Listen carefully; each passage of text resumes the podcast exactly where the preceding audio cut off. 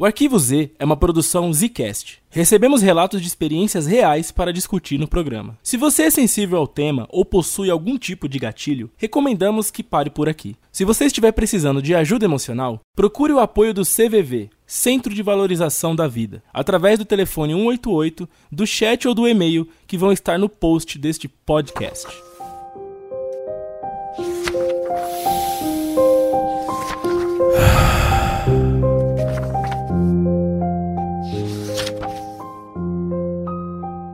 Começando mais um Arquivo Z, o seu podcast de relatos reais, sobrenaturais ou não. Aqui quem fala é o Slow. Aqui quem fala é o Eugênio. E, de acordo com o feedback, tem gente que não tá conseguindo dormir, Slow. Ixi, rapaz. Não é nossa intenção, tá? Nossa intenção é ajudar, compartilhar e fortalecer os curiosos, né? Dessas histórias, vamos dizer assim. Por via das dúvidas, para hoje eu peguei um relato que eu acho que vai ser mais tranquilo. Eu espero, Ah, é? pelo menos. E eu peguei um relato que mandaram, que eu fiz um teste pra ver se eu passava pela mesma coisa que a pessoa que mandou. Olha Ou aí. seja, o contrário de tranquilo.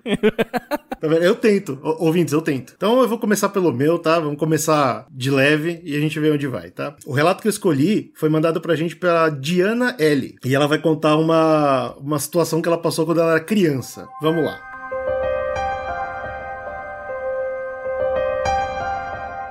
Lembro muito bem de um dia, lá pelos meus oito anos. Meus pais costumavam ir no mercado e na feira no domingo de manhã, e eu ficava em casa sozinha, assistindo o desenho, e lá perto da hora do almoço eles estavam de volta. A casa onde a gente morava tinha uma entrada só, um portão que dava para uma garagem com uma abertura e então a porta da casa, que dava para a cozinha. No cômodo do lado ficava a sala, que tinha uma janela que dava para ver parte da garagem e o portão. A gente tinha um pequeno jardim do lado também. Nesse dia, eu acordei com ele saindo, como de costume. Demorei um pouco mais, levantei e, um tempo depois, fui até a cozinha. Coloquei café e leite num copo e um pão com manteiga. Sentei e estava tomando meu café na cozinha.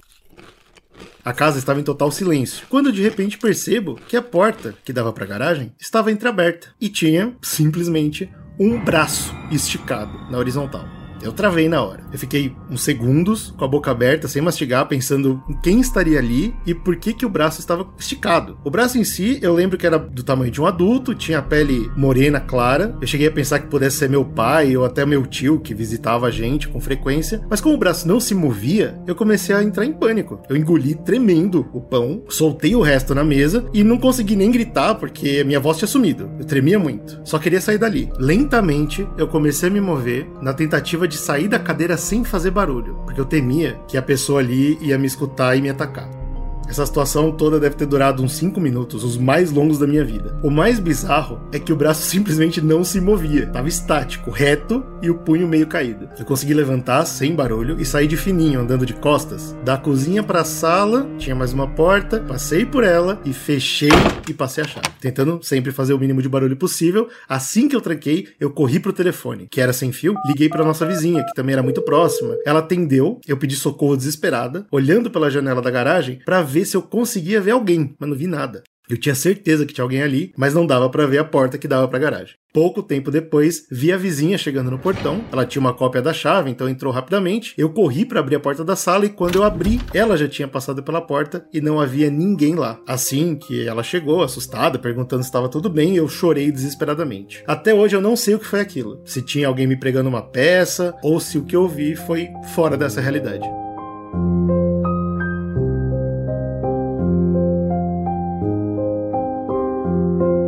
Uau, cara. É um caso muito louco, porque assim, ela não tem, ela não, pelo menos não dá nenhum contexto pra gente. Quando a gente recebe relatos, normalmente o pessoal também manda um contexto, né? Ah, mas anos mais tarde eu descobri isso ou aquilo sobre a casa ou sobre o ambiente lá que explica alguma coisa. A Diana simplesmente teve essa experiência e ponto final. Parece Nunca sido mais. um ponto bem isolado na vida dela, né? Uma situação aleatória, né? Exatamente, cara. E aí é difícil. Eu fiquei coçando a minha cabeça tentando entender o que que pode ser isso? Não importa onde você pesquisar, eu gosto muito, eu fui atrás sites e, e documentos e, e pessoas que entendem da parada pra falar o que que pode ter sido isso? Pode ter sido uma aparição? po- Ninguém sabe, cara. É um braço, ponto final. Muito estranho mesmo. Eu acho assustador esse lance de você ter no seu cenário algo já ali que você não tá vendo, tá ligado? Que já tava lá, né, quando você percebe. Exato. Quando você percebe, você, tá, você vê alguma coisa, você percebe alguém, alguma coisa assim. E é tarde Eu demais. acho isso mais assustador, mais mais sinistro do que algo que surge de repente, você vê esse surgimento, sabe? Ou que se anuncia, né, com algum barulho e tal. É, qualquer coisa. Cara, é muito doido você imaginar que, tipo, se ela não tivesse olhado para essa porta enquanto ela tomava café e, sei lá, ficasse brisando, viajando nas ideias, e fosse direto pra sala ver os desenhos dela, Pois é. talvez ela tivesse, ela nem tivesse visto aquele braço ali, entendeu? É, Eu acho que isso é ainda mais assustador, eu nem sei. Eu nem consigo entender se isso é pior ou melhor. É muito sinistro isso, cara. Agora, realmente, eu não consigo imaginar, porque assim, o final, ela dá. Se ela coloca a possibilidade. A gente tem que trabalhar muito aqui com, com achismos, né? Porque é dentro de tudo que ela. do relato dela, né? Se ela coloca a possibilidade de que alguém poderia estar pregando uma peça nela, eu imagino que. se- será que, é que era possível alguém de fora da casa pular um muro e entrar ali na garagem? O problema é o braço, não é nem o braço, o problema é o braço ficar estático por 5 minutos, cara. Cara, sei lá, existe cada maluco pregando peça nas pessoas de cada jeito estranho, cara. É, sei lá, é, um é amigo, um primo, um vizinho, qualquer coisa que. Não sei, não faz sentido nenhum pra mim fazer isso. Mas, mas as pessoas fazem coisas sem sentido por aí, né? Então. Com certeza. Eu- eu- pelo jeito você vai falar, inclusive, coisas sem sentido que você andou fazendo. Na verdade, o que me chamou a atenção foi o negócio da criança de 8 anos tomar café. Isso me chamou a atenção porque eu não sei se é saudável, cara. Eu sou uma pessoa que, na minha vida adulta, eu ainda não tomo café. Muitos meus amigos me chamam de paladar infantil. Então, pô, quer, quer dizer que a criança, especialmente, não deveria estar tomando. E eu fui atrás e descobri que crianças até os 12 anos são recomendadas de realmente não tomarem ou tomarem muito pouco café, cara. Entendi. Você acha que o café aí pode ser um elemento que pode ter influenciado alguma coisa ali na situação, né? Então, de acordo com as pesquisas, em crianças menores de 12 anos, já que elas têm o peso menor, então a gente, graças ao Zcast, a gente sabe que tem muita da relação entre a quantidade do que você está consumindo versus o seu peso. Em crianças pode causar não só sintomas de ansiedade, que de vez em quando pode ter sido de alguma forma traduzido nesse braço ou em alguma coisa estranha que ela viu e ficou. Ela fala, né, que ela ficou desesperada, não conseguia nem falar, nem respirar direito Sim. e também elevação na pressão arterial. Isso é uma coisa que a gente sabe que café causa mesmo. E no É caso de uma criança, talvez ela possa ter tido uma crise. E de fato, quando você tem uma crise de pressão alta, você tem a sua visão fica embaçada, você tem palpitação, fraqueza, que ela fala que ela teve até dificuldade de mastigar e levantar da cadeira, né? Então eu, assim, é claro que a gente nunca vai saber o que, que foi esse braço, mas eu acho que o verdadeiro vilão aí foi o café. Cara, você tem um ponto. Porque assim, ela tava colocando dentro dela uma substância que tava agindo de maneira que poderia prejudicar ela nesses quesitos que você falou, né? E aí, Talvez. se a visão tá turva, se você tá com náusea, dor de cabeça, eu sei que a pessoa que toma muito café acaba sentindo isso, porque tem gente na minha família que é viciada em café, e quando toma demais, toma uma garrafa no dia, realmente dá dor de cabeça, a pessoa fica meio nauseada e tal. Sei lá, podia ter um guarda-chuva ali, ou um cabo de vassoura. A gente não tá, assim, desmerecendo o relato nem nada. É uma possível, né, maneira de você explicar isso, de você enxergar essa situação. Outra coisa é quando a vizinha chega, né, e não tem ninguém, não tem nada, não há na- nada comentado depois disso também. Então, realmente, uma coisa extremamente abstrata pra mim. É, né? eu fiquei super curioso. Inclusive, se a Diana estiver ouvindo e puder mandar pra gente algum contexto que ela tenha descoberto depois na vida dela, de vez em quando ela não lembrou de alguma coisa, manda pra gente, porque eu fiquei extremamente curioso.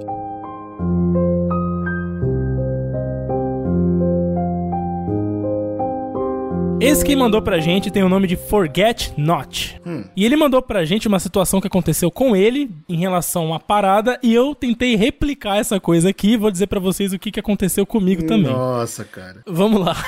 Ele diz o seguinte: Olá, Arquivo Z. Estou mandando esse relato sobre uma creepypasta que acabou gerando um probleminha na minha vida. Eu estava no quinto período da faculdade de letras. Estava sendo uma fase bem difícil na minha vida porque eu tinha recém saído de casa, por alguns problemas com a minha família. Visão de mundo, personalidade, etc. Além do que, eu acreditava estar no momento em que precisava criar a minha independência. Apesar da saída estressante de casa, a minha família tentou ajudar no que pôde. Mas, por não termos condições financeiras, eu logo procurei um emprego. Eu gostaria de dar aulas, mas como estávamos em um período de meio de semestre, não haveria oferta. Então eu consegui um emprego de meio período em uma loja de conveniência noturno da noite. Eu saía do expediente às 4 da manhã e partia direto para a faculdade. Só chegava em casa no início da tarde para descansar. No começo eu estava indo bem, mas logo essa rotina começou a me fazer muito mal. Eu dormia e me alimentava mal. Minha vida social estava indo pro buraco. E para piorar, o local onde eu estava morando, as pessoas eram muito barulhentas no período diurno. Com isso, eu comecei a sofrer de insônia. Certo dia, na faculdade, eu percebo que um dos meus colegas, eu vou chamá-lo aqui de Oliver, estava estranho. Parecia cansado, com a mente perturbada. Afinal, eu estava assim já havia três meses, então eu sabia identificar um par meu. Por acaso, acabamos juntos em um trabalho de grupo e na volta para casa, eu perguntei se estava tudo bem. Ele foi muito relutante em se abrir, mas acabou contando que havia terminado um relacionamento de anos e que estava bem mal com isso. Após alguns minutos contando a dificuldade do término, ele acabou soltando uma frase que ele mesmo se repreendeu e me olhou com uma espécie de vergonha. A frase foi: "E além de tudo,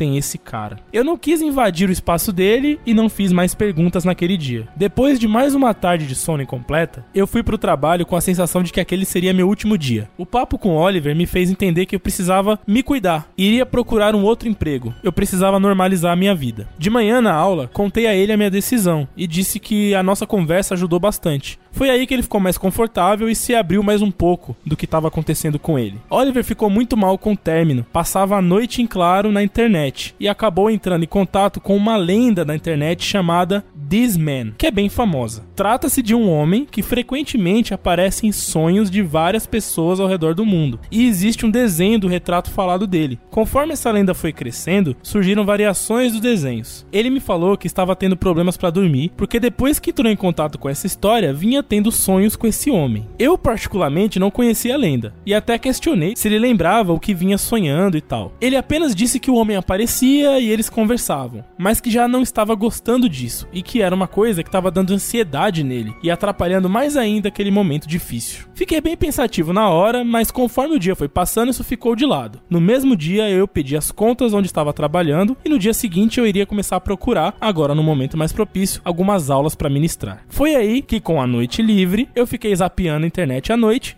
por acaso lembrei da história. Fui seco pesquisar o tal Disman. E aqui já fica um alerta. Ao pesquisar nas ferramentas de busca, já jogam de cara a imagem do tal homem. Então cuidado se você não tem intenção de entrar em contato com isso. O resultado disso é que nesse período que eu estava readaptando o meu sono, eu acabei sonhando com esse homem todas as noites. Eu não lembro detalhes de todos os sonhos, mas na maioria deles era algo passageiro. Ele me puxava para algum assunto aleatório e a maioria dos quais eu nem me lembro. Mas em alguns ele me vigiava de maneira estranha. O resultado disso foi que tive que procurar ajuda médica, pois eu percebi que não estava conseguindo dormir bem. Consegui um atendimento pelo SUS, defendam o SUS, e realizei uma terapia do sono. Durante essa terapia eu cheguei a mencionar o This Man, mas não foi algo que a terapia contou como problema fundamental, e sim como a questão de adaptação de sono questões psicológicas e estresse. Enfim, depois de algum período, isso foi melhorando e hoje durmo melhor. Mas o que me choca é o tamanho de relatos a respeito dessa lenda por aí. O que, que vocês acham disso tudo? Um forte abraço. Você já, você já sabe minha posição sobre isso, né? Pois é, quando eu recebi esse relato, eu não conheci. Você conhece? Já ouviu falar disso daí? Claro que não. Pois é, eu também não. Aí eu fui pesquisar, né?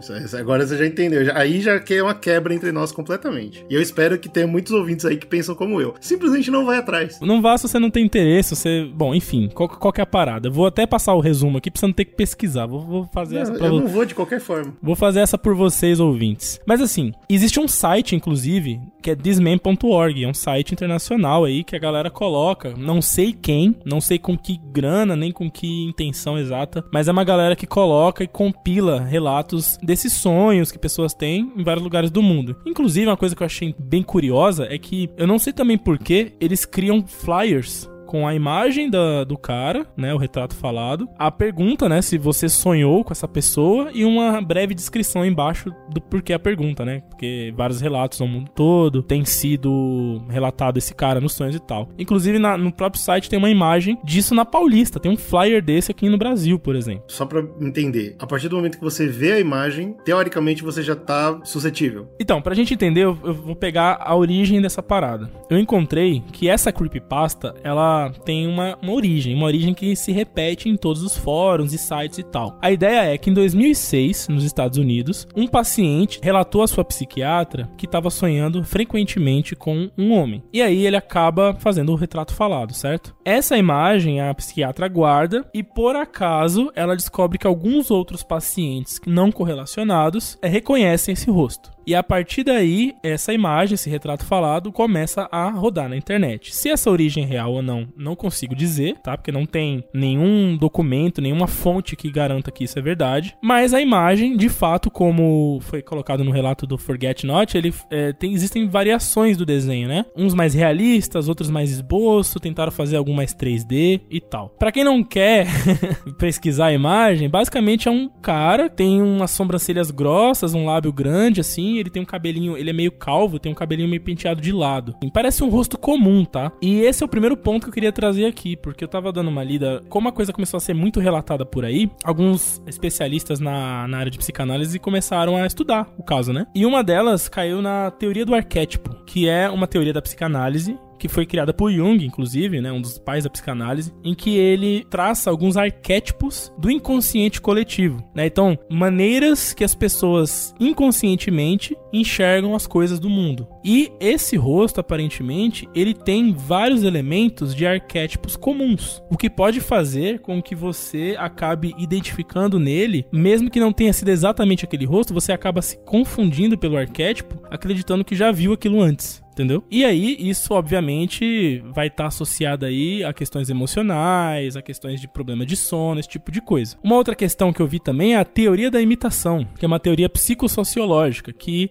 basicamente é aquela coisa um pouco parecida com o placebo, mas assim, é um fenômeno que vai surgindo progressivamente de uma pessoa para outra. Então, por exemplo, o cara fala: "Pô, eu sonhei com esse cara aqui" e mostra. E isso vai te induzir a sonhar também, porque você foi meio que plantado no seu subconsciente esse conceito conceito. Ainda mais se essa parada te surpreende, te deixa impactado de alguma forma, né? Você acaba gravando mais ainda no seu subconsciente e é por isso que a gente ressalta se você é uma pessoa que é impressionável com essas coisas, tem problemas para dormir, não é legal você, por exemplo, procurar essa creepypasta porque isso vai te impressionar e provavelmente você vai sonhar com a parada, entendeu? Para testar essas duas teorias, o que que eu fiz? Eu abri o arquivo no dia que eu vi o relato. Isso era de tarde. Olhei a imagem, para não sei o que, beleza. Não tive problemas nenhum para dormir. Até porque eu não tenho um sono problemático. Mas essa semana, um pouquinho antes, eu fiquei lendo algumas, alguns relatos e vendo as, as imagens ali por acaso, porque sempre aparece, pouco antes de dormir, né? Eu imaginei que fosse um horário que talvez eu ficasse mais suscetível a isso. E assim, o sonho que eu tive nessa noite não foi. Não, não me recordo de forma nenhuma de ter sonhado com este cara. Mas uma coisa que me deixou um pouco pá foi que a minha esposa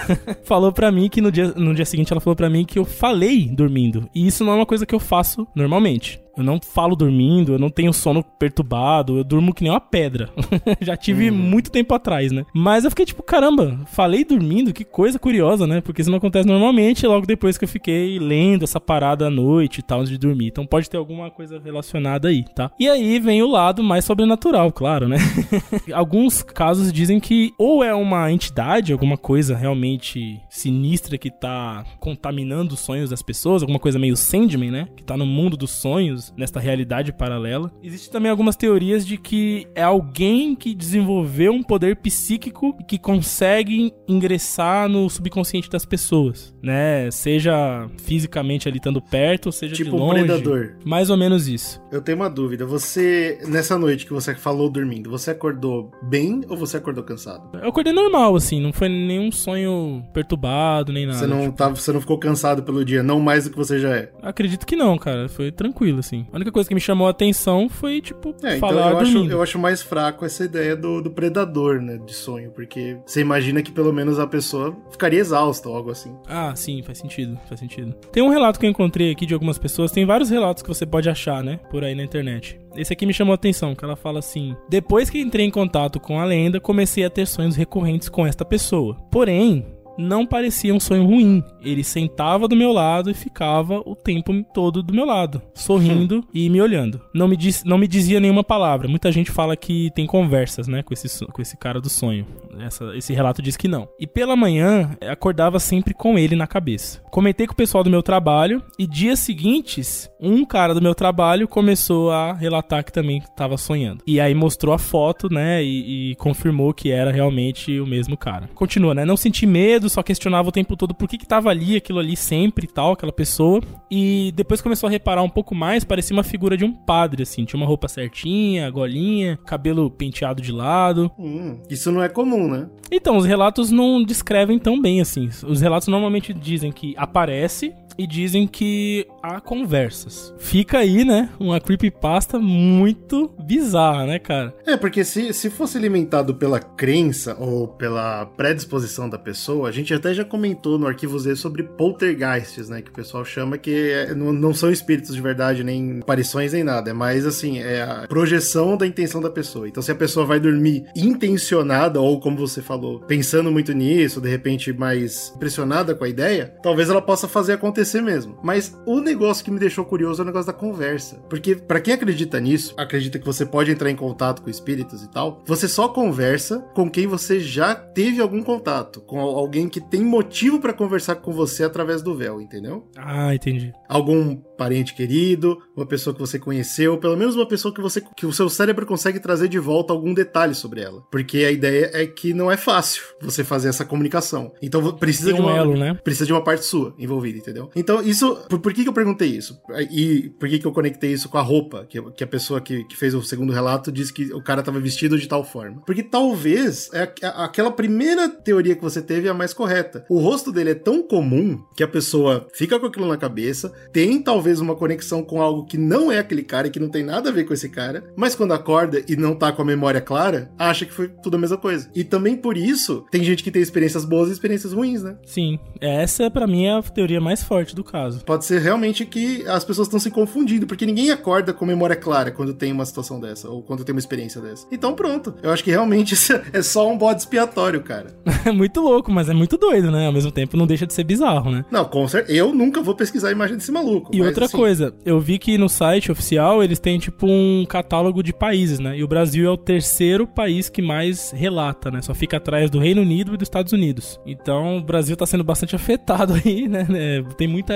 Obviamente a parcela é pequena comparado com todo, mas muita gente aí no Brasil que tá entrando em contato com essa lenda, com essas paradas na internet, acaba tendo um pouco desse, desses sonhos, né? Eu ia falar exatamente sobre isso. Eu acho que pode ser a ver com o uso de internet e especialmente o uso desses sites. Não é nem que aqui no Brasil a gente de repente tem uma facilidade maior, mas eu tenho certeza que aqui no Brasil a gente tem um interesse muito grande por essas coisas. Então talvez tá- estaria aí a explicação. Bom, então é isso. A gente finaliza aqui mais um arquivo Z. A gente tá sempre pegando aqui dois casos pra gente analisar com mais calma. Se você quer mandar o seu relato ou comentar no relato que já foi lido aqui, fica à vontade. Tem o nosso e-mail aí, republicasicast.gmail.com e a gente se vê na próxima.